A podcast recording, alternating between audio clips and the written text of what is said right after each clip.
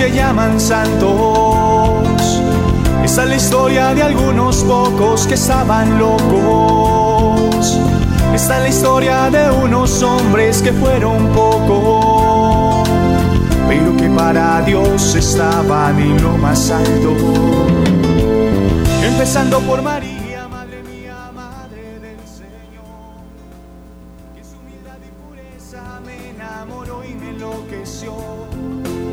Que su niño Jesús hasta la cruz acompañó. Hazme como Juan, tu apóstol del amor. Dame tu corazón, dame tu corazón, Señor. Dame tu corazón para ser santo. Dame tu corazón, dame tu corazón, Señor. Dame tu corazón para ser santo.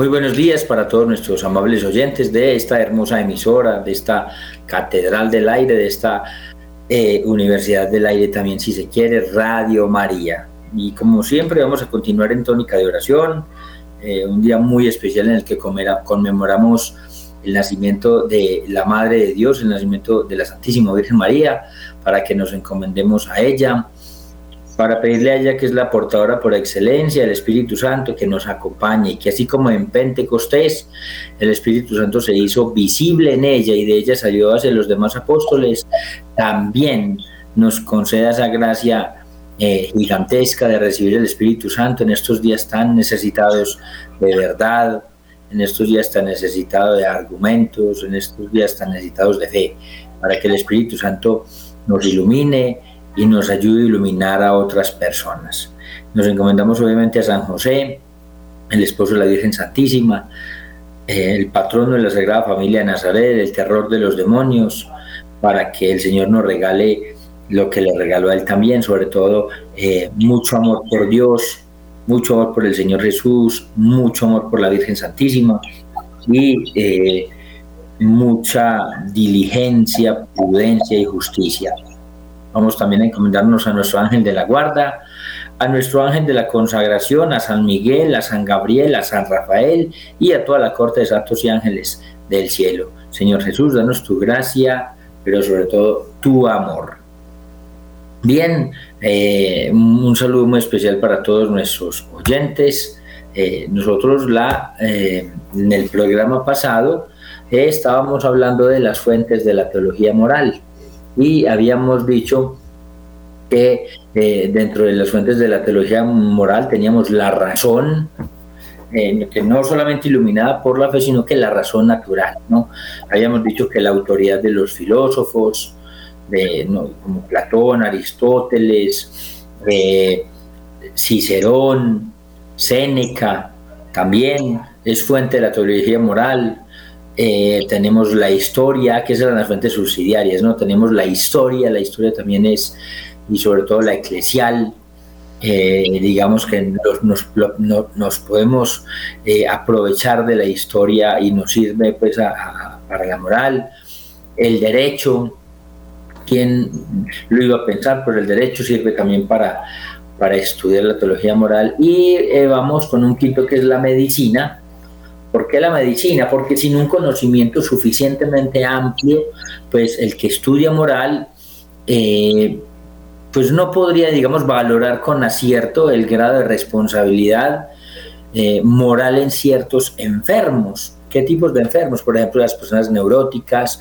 o los que son...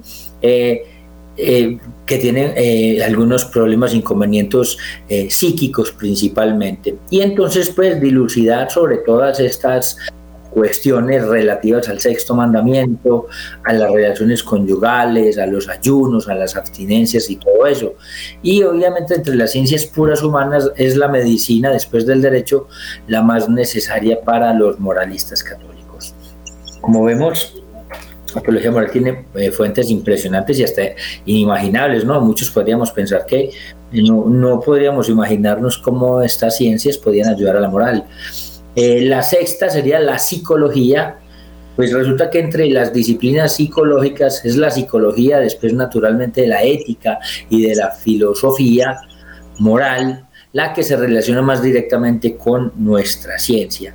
Porque muchas cuestiones relativas a los actos humanos, pues muchísimas que tienen que ver con los actos humanos, como por ejemplo la conciencia, como por ejemplo la libertad, que son rasgos trascendentes del hombre, eh, pueden caer bajo el influjo de las pasiones en la moralidad y por eso se necesita indispensablemente la ayuda y el complemento de los datos proporcionados por la psicología racional y también la psicología experimental. Obviamente el teólogo moralista no podría prescindir de la fuente, eh, de esta fuente de la psicología, eh, sin el peligro de llegar a unas conclusiones incompletas e inexactas. El séptimo eh, fuente subsidiaria sería la sociología. ¿Por qué? Porque la vida moderna se ve cada vez más complicada y ha establecido una serie de nuevas relaciones entre los hombres en ese triple eh, ambiente individual, en ese triple ambiente individual que nos movemos nosotros, que es el familiar, que es el social, o sea, el individual, el familiar y el social. Eso son, ese es el triple ámbito del ser humano, el, el ámbito individual, el familiar y el social y que plantea a su vez un gran número de cuestiones directamente relacionadas con la moral. Eh, es imposible resolverlas con acierto si la persona, que el moralista, ignora esos grandes principios en que se apoya y funda la moderna psicología. Y tenemos un octavo que son las ciencias políticas y económicas, porque pues para la recta solución de un gran número de problemas sociales, políticos y económicos, cada vez más abundantes y complicados, pues se hace indispensable al moralista católico el conocimiento profundo de estas ciencias.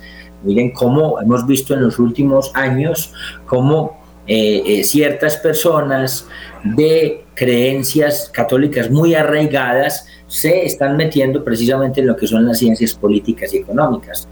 Eh, se han lanzado a cargos públicos con eh, el deseo obviamente de ayudar a, la solución de muchos problemas sociales, políticos y también económicos, familiares, y eh, vemos con, con mucha alegría cómo muchos católicos están sintiendo el llamado de Dios de meterse al ámbito de lo público para poder desde ahí hacer una gran labor.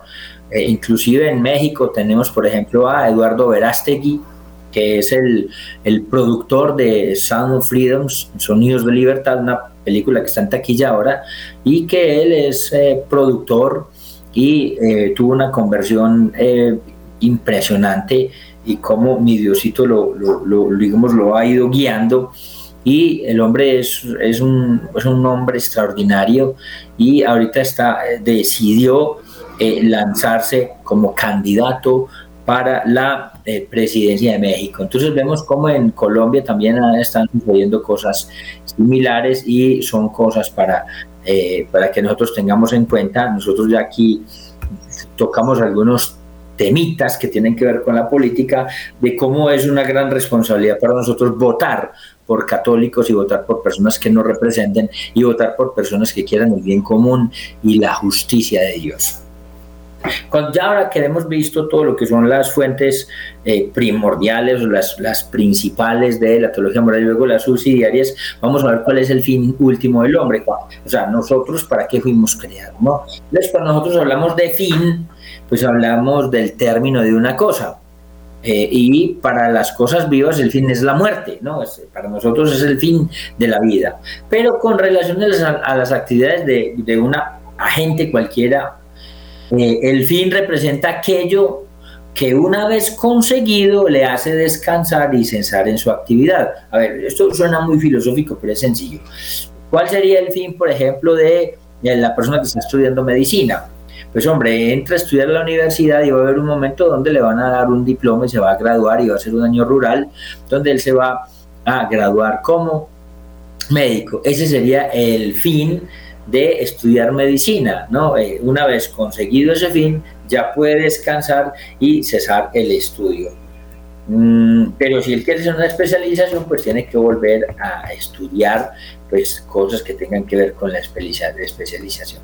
Entonces, si nosotros hablamos de un agente racional, dentro de los agentes racionales, aquí se habla de agente porque dentro del agente racional tenemos obviamente al hombre y a los ángeles, y a Dios obviamente, ¿no? Pero dentro de las criaturas propiamente hablamos de un agente racional, es del el ser humano y los ángeles, que conocen y obran simple, eh, siempre por un fin.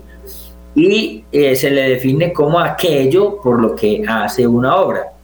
Entonces, nosotros los seres humanos siempre nos movemos por un fin. Si no tuviéramos un fin, no nos moveríamos. Si no hubiera una finalidad, el hombre no se movería nada. Entonces todo acto humano supone el conocimiento y el fin de lo que está haciendo. Eh, volviendo al caso del joven que está estudiando medicina, pues el fin de él es hacerse un médico. Y el fin sería eso, ¿no? Sería eh, eh, ese acto humano que supone que él conoce que sabe que quiere ser médico. Y cuando hablamos del fin, el fin tiene varias divisiones. El fin, por ejemplo, tenemos, eh, digamos, el fin por, por, razones del sujeto, ¿no? Cuando hablamos del sujeto es, se divide en fin de la obra y fin de la gente. Cuidado, cuando nosotros hablamos de la persona, del sujeto, o de la cosa que hace esa acción, tenemos el fin de la obra y el fin que tiene la persona que hace la obra. Hablemos de la persona en este momento, ¿no? Entonces, el primer fin, el de la obra, se llama también como fin propio o el fin intrínseco. ¿Por qué se le llama intrínseco? Porque, porque es aquel a que se dirige o al que se ordena la obra por su misma naturaleza independiente de la voluntad de la gente. Vamos a ver, por ejemplo, la, limosna, ¿para qué se da la limosna?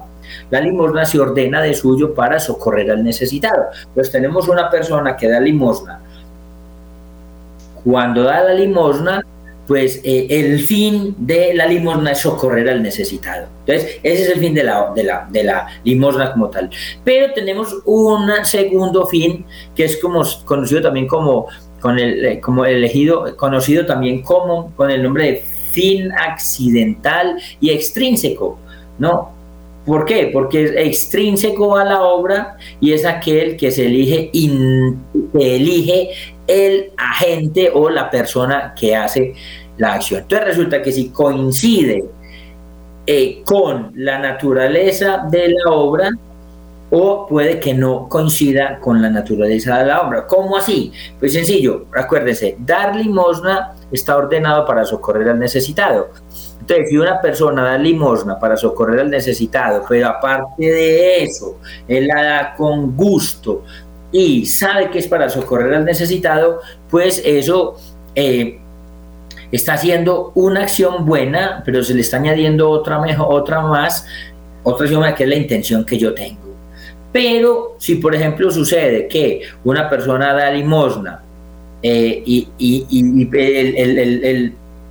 el, dar limosna sirve para socorrer al necesitado, resulta que no coincide, sino que es solamente para, para no, lo hace para eh, socorrer al necesitado, sino que puede ser para, eh, para mostrarse, para que la gente diga que es muy caritativo, ese es el fin de la gente, eh, pues si sucede eso, resulta que está dañando la obra, la obra intrínseca. La obra intrínseca es socorrer al necesitado y de hecho si le da la plata socorre al necesitado. Pero eh, la intención daña mucho la obra, ¿por qué?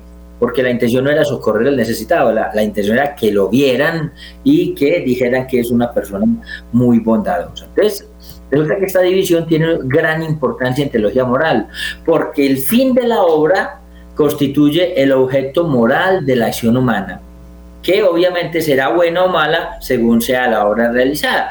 esa acción, por ejemplo, de socorrer al necesitado, porque uno sabe que socorre al necesitado es una obra buena que se convierte en mejor por la intención pero en el caso, por ejemplo, de que da la obra, da la, la, limosna para socorrer al necesitado, pero lo hace pensando en que lo vean, para que digan que es generoso, esa, esa, esa acción de la gente daña la obra como tal. O sea, a la persona que socorre sí le sirve porque le da la plata, porque la socorre, pero él pierde todo lo que puede ganar y las gracias que está ganando porque no le está haciendo por, o sea, no coincide la obra como tal con la intención de la persona que está haciendo la obra. Entonces, la intención de la persona puede dañar una obra buena. Entonces, para que una cosa esté buena, tiene que ser buena no solamente la obra, sino buena la intención. Eh, aquí estamos hablando del fin con respecto al agente o al sujeto, perdón. Pero vamos a ver con razón de la causalidad de influjo. Causalidad de influjo, ¿de qué está hablando? Que puede ser un, un fin total o adecuado. Entonces, si por ejemplo la persona realiza una obra exclusivamente por un motivo determinado, que es la causa total de su acción, de modo que si no habría esa, esa acción, pues esa persona no la realizaría, no la realizaría, y hay parcialidad adecuado si se busca a la vez dos o más fines, cada uno de los cuales influye parcialmente en la acción. Entonces vamos a ver, por ejemplo, la persona, otra vez con el, con el ejemplo de la persona que da limosna, ¿no? El que da limosna para socorrer al necesitado y a la vez para ser alabado por algún otro motivo distinto del primero. Estos fines parciales pueden subdividirse todavía más y así pueden ser igualmente principales si ejercen el mismo flujo en el agente, de suerte que cualquiera de ellos bastaría para impulsarle a hacer ese acto. Por ejemplo, vamos a ver, yo voy a ir, tengo un viaje a Bogotá, por ejemplo, ¿no? Por cuestiones de negocios y para asistir a un espectáculo extraordinario. Cualquiera, si, si yo eh, voy a Bogotá solamente por, los, por, por, por el viaje de negocios, ese es el motivo principal. Pero si yo voy por los negocios, pero al mismo tiempo eh, voy a ver un espectáculo y si no fuera a hacer negocios y habría y, e iría por el espectáculo, quiere decir que ese también, que, ese, mm, que esa acción eh, también eh, es, primaria. No, ¿por qué? Porque, mm, porque si, si no hay negocios, igual iría, ¿no? Bastaría el espectáculo para ir. Ya si, por ejemplo, yo digo, no, yo solamente voy a ir a negocios y voy a ir a un espectáculo, pero si no habría el espectáculo, también iría de negocios, quiere decir que los negocios es el primero y el secundario es el ir a ver el espectáculo. Y entonces ese, eh, ese, segundo... Eh, eh, segunda intención de ir al espectáculo se le conoce como, como coayudante, ¿no? Que no bastaría por sí, pero ayuda y refuerza ese motivo principal. Y esta división tiene, como veremos en los lugares respectivos, infinitas aplicaciones en la vida práctica para juzgar la moralidad de las acciones humanas. Entonces, eh, maneras de tender al fin. Vamos a ver cuáles son las maneras de tender, de al fin, porque tenemos que mirar entre, entre unos fines pasivos y unos fines libres. Entonces, vamos a ver, resulta que todas las cosas que existen tienden a su fin propio, eh, pero de muy diversas formas, obviamente según la naturaleza de las mismas. Y las eh, maneras de atender al fin son básicamente tres. La primera es la, el fin pasivo o ejecutivo, ¿Cuál es el pasivo? Es el, modo que corresponde a los agentes que carecen de conocimiento. ¿Cuáles son los agentes que, carecen de conocimiento? Pues hombre, las cosas creadas y los animales y las plantas. Eh, eh, esas cosas artificiales no, no tienen un conocimiento. Entonces, ignoran el fin, ¿no?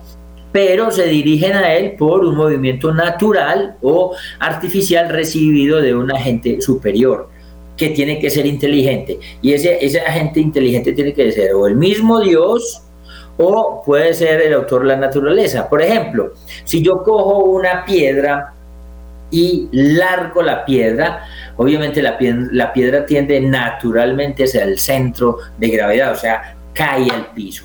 No, si yo eh, me, mm, no sé, siembro una planta, pues la planta naturalmente va a crecer eh, buscando la luz y el sol. Y si yo la meto en una caja oscura y le hago un hueco por un lado, la matita se va a torcer porque va a perseguir eh, eh, naturalmente el sol. y, ese es, em, esa es una planta y es una piedra que atienden pasivamente a, la gravedad y a la luz del sol. O sea, la, la, piedra no piensa, no tiene inteligencia, la plantica no piensa, no tiene inteligencia, pero ambos se dirigen a su fin, el uno lo suelta y cae en la gravedad y el otro tiende al sol porque siguen el fin de una manera pasiva. O hablemos, ahí cuando estamos hablando de la piedra, de la fuerza de gravedad y de la plántica, estamos hablando obviamente de las obras donde el autor es el mismísimo Dios. Pero busquemos, por ejemplo, de, de una, una, una, una acción que haya hecho el hombre, algo que haya hecho el hombre. Vamos a ver que se inventó el reloj, ¿no? El que se inventó el reloj eh, se inventó el reloj para que señalara la hora en virtud de ese mecanismo que él fabricó para ese reloj, para que el reloj dé la hora. Entonces ahí sería, por ejemplo, un caso donde el reloj que no tiene inteligencia simplemente va marcando la hora porque un agente inteligente como es el ser humano lo creó para que diera la hora.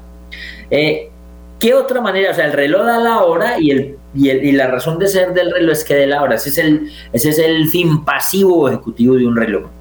Eh, vamos a ver lo que es el, fin por adhesión o el, el fin instintivo. Ese sí es el propio de los animales. ¿Por qué? Porque ignoran la razón de ese fin en cuanto tal, no la entienden como su inteligencia, como la entendemos nosotros los seres humanos, pero lo aprenden con sus potencias sensitivas, con los ojos, con los oídos, con el olfato, etc. Y se dirigen a ese fin impulsados por su propio instinto que está impreso en la naturaleza y que el que eh, obviamente imprimió ese instinto en la naturaleza pues es el mismísimo Dios. Y por eso una araña construye su tela eh, sin haber estudiado las leyes de la física. Eso es impresionante porque eh, construir una tela de araña supone un conocimiento de física impresionante, porque saber cómo la hace para que no se reviente es impresionante. Escuchaba la otra vez, eh, creo que era el al padre, a un sacerdote de los Monteros, eh, contando cómo eh, cuando una araña va a construir una, una tela, ella llega al lugar y baja por un hilito. Y por ese hilito por el que baja, desde ese hilito ella comienza a construir su telaraña. Entonces, si por ejemplo, eh, no sé, alguien con la mano rompe uno de los hilitos de la tela, la araña viene y la repara. Pero si, por ejemplo, se daña la tela por la que bajó la primera vez la araña, la telaraña, la araña abandona esa telaraña y hace otra. Entonces, ¿por qué pasa eso? Porque Dios ha puesto en la naturaleza de la araña una inteligencia que no es inteligencia, es el instinto, digamos, un conocimiento que ella no sabe que tiene, que la hace que haga, que, que, sepa cosas de física que una persona no sabría, que ella sepa. Eh, cuándo abandonar el nido y cuándo repararlo. El nido no, la, la, tela de araña. Entonces, eh, ella tiende a hacer la telaraña de esa manera, con unas leyes físicas impresionantes sin ella saber. O, por ejemplo, las casitas de las abejitas. Las casitas de las abejitas, cuando ellas las construyen, son hexágonas. Eso es impresionante. Ellas, ¿quién les enseñó? ¿Por qué no las hacen triangulares? ¿Por qué no las hacen cuadradas? ¿Por qué no las hacen de otra manera? No sabemos. Las hacen eh, así en, forma de hexágonos porque Dios puso en su naturaleza. O por ejemplo, el ave en su nido, ¿no? Una, un ave hace su nidito y coge ramitas y cositas y lo va adornando y lo va armando. Y, eso supone también cierto conocimiento. Eh, que el, pajarito no tiene la inteligencia ni el conocimiento para hacer ese nidito, pero Dios le ha dado en su instinto, eh, digamos, esa, esa facultad de que pueda construir su, su nidito. Entonces, estos animales ignoran en absoluto cuál sea la finalidad de aquello que ellos hacen, pero lo ejecutan con una exactitud por un instinto admirable que recibieron del mismísimo Dios. Y el tercer fin es el, el, libre, el que es por elección. Este libre por elección es el propio de nosotros los seres humanos, de los seres racionales y también de los ángeles. El hombre tiende al fin en cuanto tal, advertido con su entendimiento, con la razón misma, él entiende la finalidad y elige libremente con su voluntad racional. O sea, cuando una persona quiere seguir a nuestro Señor Jesucristo, lo puede seguir y advierte, se da cuenta con su entendimiento la misma razón de seguir a Cristo y lo elige libremente con la voluntad racional. Entonces, cuando nosotros hablamos de esos fines, es muy importante porque hay cosas que nosotros hacemos bajo las que no tenemos ninguna eh, control, pero hay unos que son los de libre elección que sí somos culpables y precisamente los de libre elección son los que son moralmente eh, correctos o que son inmorales, porque son los que nosotros escogemos y que como agentes racionales o inteligentes podemos eh, decir, bueno, nos vamos a acercar a Dios, nos vamos a alejar de Él. Vamos a hablar ahorita de el bien.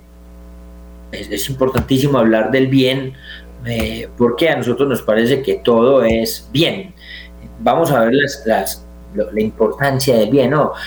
El bien se identifica realmente con el fin, o sea, el bien y el fin eh, se identifican muchísimo. ¿Por qué? Porque toda gente busca en su acción algo que juzga conveniente para sí. O sea, cada que una persona toma una elección, siempre ven esa elección que es un bien. Nadie exige hacer algo pensando que es un mal. Por ejemplo, el que es marihuanero, el que es marihuanero no, no, elige fumar marihuana porque sabe que la marihuana le hace daño, no, no, la exige porque él ve en el uso de esa droga que le hace un bien, o sea, lo, lo, lo, lleva a otro planeta, lo desestresará, lo desinhibirá o estará en un momento pues muy placentero, pero lo hace precisamente porque él ve un fin en ese bien que está persiguiendo.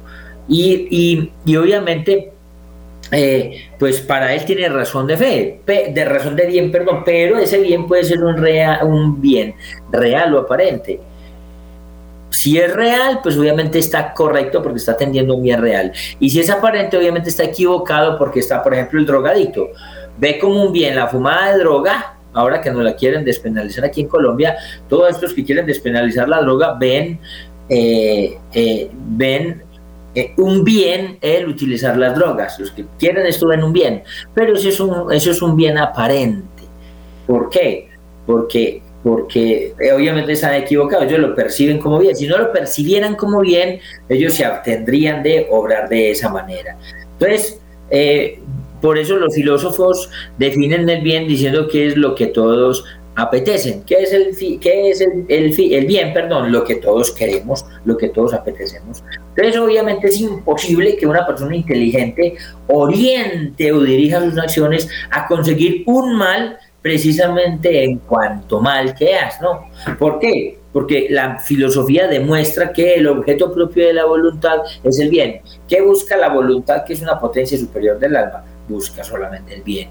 Y así como los ojos, eh, lo que hacen es identificar el color y el oído, eh, distinguir los sonidos, pues por lo mismo el mal no tiene ninguna razón apetecible, el mal no, no, no, no tiene algo, es que yo quiero hacer esto porque es malo, no, no, no, no tiene razón apetecible. Pero ¿qué es lo que pasa? Sin embargo, puede, ¿qué puede pasar?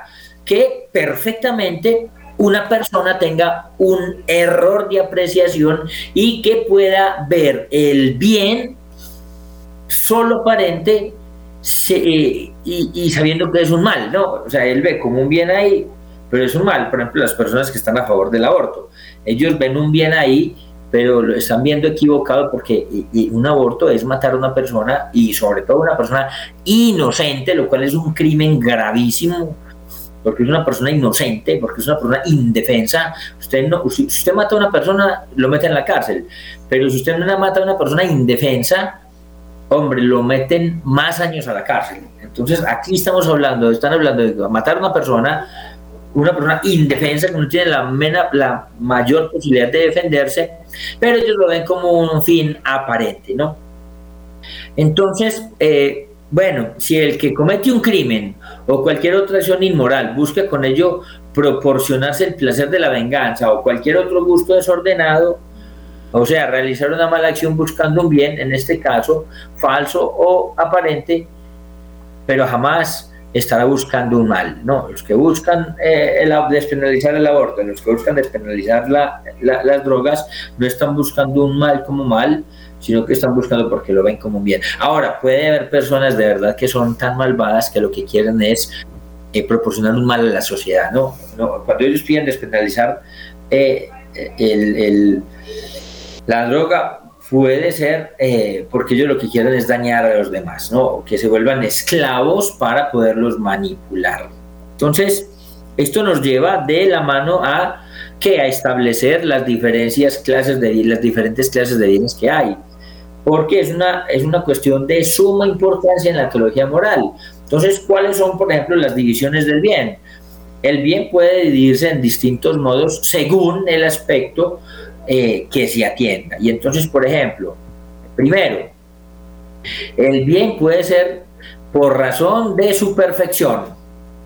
si bien se llama el bien último o supremo o absoluto, ¿cuándo? Cuando sacie plenamente el apetito de la gente, de la persona, de tal suerte que nada más pueda desear. O sea, cuando usted, no sé, usted desea comer y usted come y ya no desea nada más, ya no, le, no tiene frío, no tiene calor, usted, ese sería un fin por razón de su perfección. Es tan perfecto eh, el comer que usted ya no quiere nada más. Pero eso no sea obviamente en el comer, ¿no? Y también existe el relativo o el imperfecto que por, eh, que es imparcial, es parcial, perdón. ¿Por qué? Porque solamente llena una parte. O sea, cuando no llena solamente una parte y no sacia plenamente el apetito de la persona, solo lo satisface en un aspecto parcial. La comida, por ejemplo, cuando uno tiene hambre, sacia el aspecto personal, eh, lo físico, pero puede que lo espiritual no. Puede que eh, lo espiritual termine consumiendo las cosas por gula y eso es delicadísimo. Eh, obviamente el primer bien es exclusivamente el mismísimo Dios, ese es el bien supremo de todos, es el bien que es bien porque sí.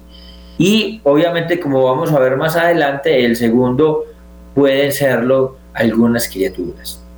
Eh, existe el, bien por razón de su verdad, ¿no? El bien puede ser verdadero o aparente, eh, según lo que sea realmente en el orden objetivo, no, no desde, desde que lo vea la persona, porque eso es muy subjetivo, no, en el orden objetivo. Y entonces, por ejemplo, amar, amar a Dios, o socorrer al necesitado, o tan solo en la apreciación, eh, en la apreciación subjetiva de la persona, por ejemplo, la venganza contra el enemigo y los placeres desordenados. Eh, tenemos en C, la C en razón de su apetibilidad, o sea, el, lo apetitoso que, que, produzca hacer ese bien o tener ese bien, ese bien se divide en honesto, deleitable y útil. Se le llama honesto o racional a ese bien objetivo y real que se busca y apetece por mí mismo, o sea, por su propia intrínseca bondad. Es siempre verdadero y realmente conviene a la naturaleza racional. Eh, el bien deleitable es aquel que causa un placer en el apetito del que lo goza. Y ese placer puede ser honesto y conveniente o pecaminoso y desordenado. No, tiene nunca razón de fin. Eh, ¿Por qué? No únicamente de medio, de facilitar la práctica de el bien honesto. Por ejemplo, la sexualidad. La sexualidad practicada por el matrimonio no tiene razón de bien sino únicamente de medio para facilitar algo. Y tenemos el bien útil, que es aquel que se desea, que se apetece en orden a otra cosa. Por ejemplo, a orden, obviamente a orden a otra cosa como un instrumento para conseguirla. Por ejemplo, la medicina que nos sirve para alcanzar la salud. ¿no? No, no tiene nunca, como es obvio, razón de fin, sino únicamente de medio. Y tenemos por razón de su extensión, el bien, el, bien puede ser ontológico, puede ser psicológico o puede ser social. El ontológico es el, primer, eh, es el primero, eh, digamos que es una propiedad trascendente del ser eh, humano y afecta a todo cuanto existe. Todo lo que tiene razón de ser es bueno. Por eso el pecado, que es malo, no tiene razón de ser, sino de privación, o sea, de no ser. Eso filosóficamente es así. O sea, nosotros los que somos pecadores, desafortunadamente, eh, no deberíamos de ser atraídos por el pecado porque el pecado no tiene nada de bueno, no tiene, sino que todo es malo. Entonces, resulta que el bien psicológico es el que afecta a un individuo en particular y eso, eh, digamos, admite todas las anteriores divisiones y subdivisiones. Eh, por ejemplo, el bien social es el que afecta a toda la sociedad y se le conoce ordinariamente como el nombre del bien común. Y ahora vamos a hablar, estamos, estamos hablando de, eh, del fin del bien y vamos a hablar ahora de la felicidad porque estamos hablando del fin último del hombre. ¿Qué es la felicidad? La felicidad, pues la felicidad no es otra cosa que el estado de ánimo que se complace en la posesión de un bien que le llena de dicha y paz. O sea, yo tengo algo que me llena de dicha de paz y eso es, me produce felicidad.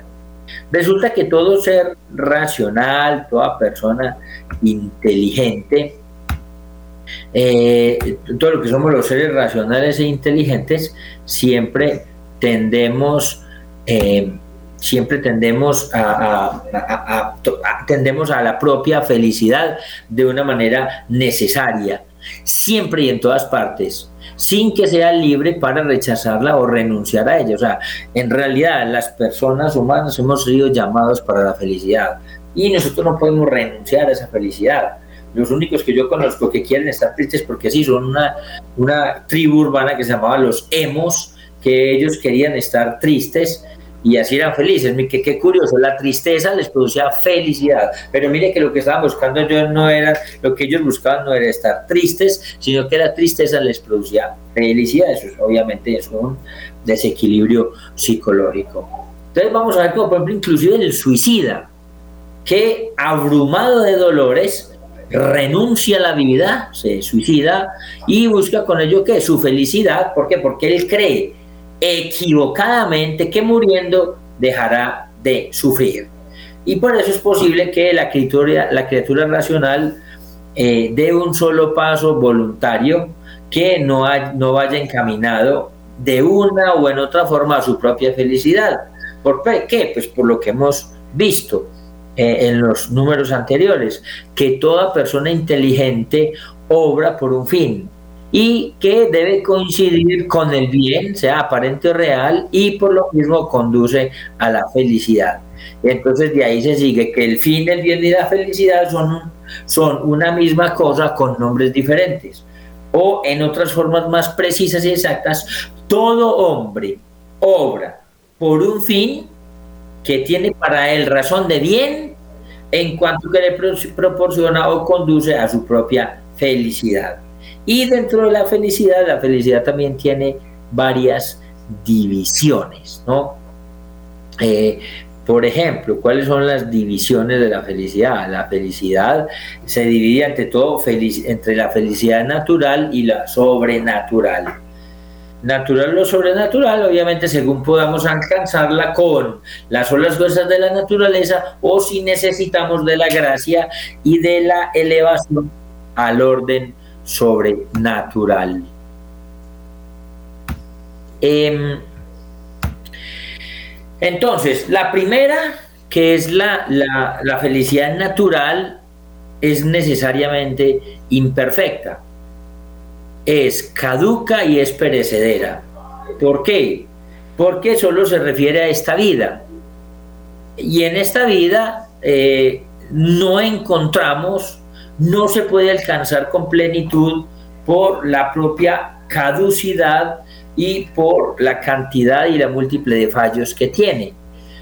Pues habiendo sido elevado por Dios en la, persona humana al orden sobrenatural de una manera gratuita y Dios y al darle la trascendencia al hombre, que rebasa infinitamente todas las exigencias del orden natural, pues hombre, en la tierra no encontramos para el hombre un fin puramente natural. O alcanza su felicidad sobrenatural en el cielo, o pierde también su, su, entera felicidad natural. Si, pierde su felicidad sobrenatural, también va a perder la felicidad natural. Por eso la felicidad puede ser absoluta o relativa también. Es absoluta, ¿cuándo es absoluta? Pues cuando sacia plenamente el apetito sin que pueda desearse nada más. Cuando yo tengo una cosa y ya no quiero nada más, ¿no? Esa es una felicidad absoluta. Y bueno, y la felicidad absoluta no se puede, no es posible en esta vida. ¿Por qué? Porque la felicidad absoluta solamente podrá ser en la otra vida. O sea, ahí vemos la necesidad de la resurrección. Y la relativa proporciona una dicha parcial, una dicha mm, muy imperfecta, eh, y digamos que la proporciona en determinada línea o en algún eh, género y, limitado de tener, de poseer bienes. Obviamente cabe en esta vida cierta felicidad relativa, pero en la práctica eh, perfecta de la virtud es, la que más produce felicidad, no es tener dinero, eh, produce felicidad relativa, sí, pero no, pero no, no es absoluta, la belleza, o la inteligencia también son simplemente eh, eh, felicidades relativas. La, la, felicidad más mejor o de un alto grado eh, dentro de las felicidades relativas es la práctica de la virtud, o sea, ser virtuoso. Y eso ya lo decía Aristóteles. Aristóteles decía que la práctica de la virtud y las personas virtuosas eran personas muy felices, porque, eh, eh, porque el, el, alma del ser humano, el ser humano siempre tiende al bien. la persona que, que está bien equilibradamente siempre tiende al bien, porque el bien le atrae como tal. Eh, obviamente la felicidad absoluta puede conseguirse entonces en algún orden acá, eh, en algo material, pero, eh, pero la conseguiremos cuando lleguemos al cielo. Y tenemos el, la felicidad objetivamente. ¿Qué es? Pues hombre, no es otra cosa que el objeto beatificante, o sea, el que nos proporciona la bienaventuranza última, absoluta y plenamente saciativa.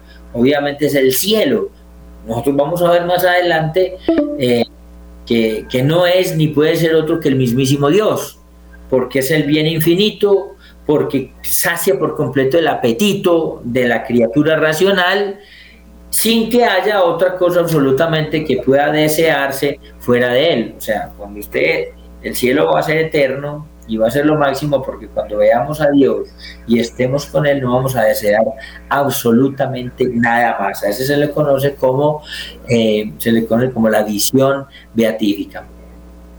Ese es el bien perfecto y absoluto que excluye todo mal, que llena y satisface todos los deseos del corazón humano y es la última perfección de la criatura inteligente.